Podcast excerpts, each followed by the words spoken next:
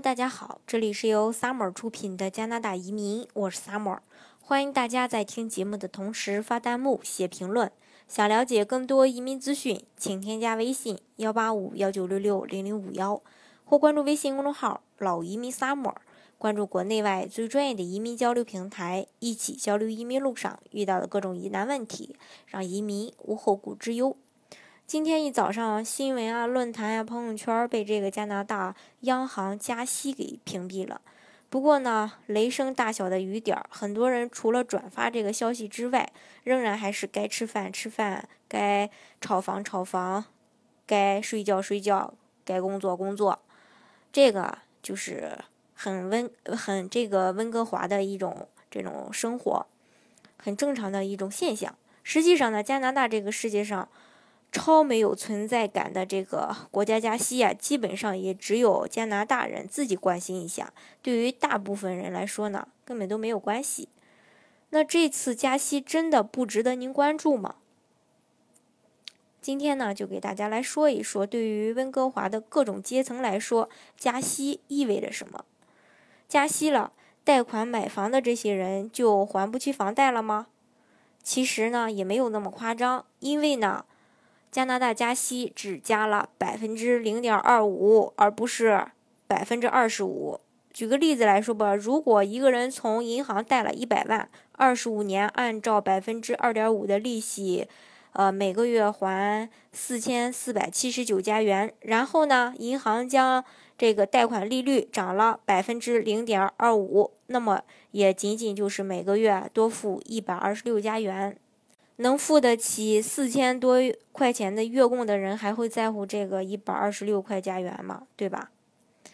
那加息了，温哥华的这个真土豪们会怕吗？当然不会啊，因为百分之十五的海外卖家附加税都不怕，会怕那个百分之零点二五的利率吗？话虽这么说，但是土豪那种分分分钟几千万上下的资金流动呢，确实会将利率的微小波动放得很。呃，这个很多，不过呢，土豪到一定程度都会有专业的理财师帮他们对冲风险，所以替他们着急，嗯，更是多此一举。那么加息了，房市就会崩盘吗？地产经济的好日子就会到头了吗？其实说这话的时候，如果不是哗众取宠，多半就是眼红地产经济最近两年赚钱了。就刚才上面那两条啊，有钱在温哥华买房的人会在乎贷款每个月涨个一两百吗？对他们来说，一家人出去吃一顿饭都不止这个数。所以，央行的加息其实对温哥华的土豪们并没有什么影响。那么，对于服务于这些土豪的地产经济影响也不会太大呀，最多就是他们说房价未来一定要涨的时候，底气不是那么足而已。另外，加息了，钱存银行的人就会开心吗？确实好，不过好的程度你几乎呢也感受不到。我们前面也说了，加息这么一点点儿，根本就不可能让你的这个银行贷款利息收入增加，呃，会很多。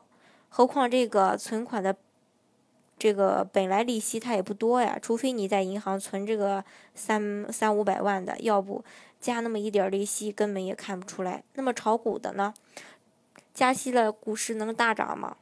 央行宣布加息之后，加拿大 TSX 股市周三大涨，美国股市也跟风往上窜了一层，呃，就是说往上窜了一窜啊。不过呢，对于温哥华那一部分炒股纯粹是为了娱乐的土豪们来说呢，等央行加息来刺激股市，还不如等特朗普哪天脑残刺激股市来的更刺激一些。你问对那些不是土豪还炒股的人，散户呢？那我就觉得你更想多了。温哥华物价大家都知道，一般人哪有闲钱炒股啊？对不对？那么留学生呢？嗯，加息了，留学生换钱可真有点难受了。实话说啊，加息对于留学生并不是一件好事儿。在全世界范围啊，加息就意味着本国货币将会升值，加元一涨，留学生们每年从国内过来的这个拿过来的这个学费和生活费也就水涨船高。已经有人哀嚎，在前一阵子这个加币兑人民币五块一的时候没出手还钱，今天一下涨到五块三，按照一年换五万美元的额度来看，这一下呢，换钱的小伙要亏个一小一万人民币吧，大概。那么对于驴友来说，手里拿着加币的人出国多多少少能有点底气了吗？这个油价下跌这三年多，加元一直保持在历史最低水平附近。加拿大央行终于决定压呃这个加息，他那手里拿着加元出去玩的人也就比较阔绰了。虽然暂时回不到加元和美元一比一的水平，但是好歹也算看到了出头之日了。那么刚上任的 NDP 呢，加息了，刚刚确定 BC 省未来四年统治地位的 NDP 怎么看？目前来看呀，ND 这个 NDP 为了凑齐政府官员，都忙得焦头烂额，还没有精力管加息的事儿。但是长期来说，NDP 有可能搭上一轮顺风车，因为通常来说呢，加息周期经济都比较好。虽然这可能和 NDP 上台完全没有关系，但至少账面上呢能看得过去。其实加息总体来说对很多人都没有什么。太大的威胁啊，所以说大家也其实也不用担心，不用害怕，还是该怎么着就怎么着就可以了。好，今天的节目呢就给大家分享到这里。如果大家想具体的了解，呃加拿大的移民政策的话，欢迎大家添加我的微信幺八五幺九六六零零五幺，或是关注微信公众号老移民 summer。关注国内外最专业的移民交流平台，一起交流移民路上遇到的各种疑难问题，让移民无后顾之忧。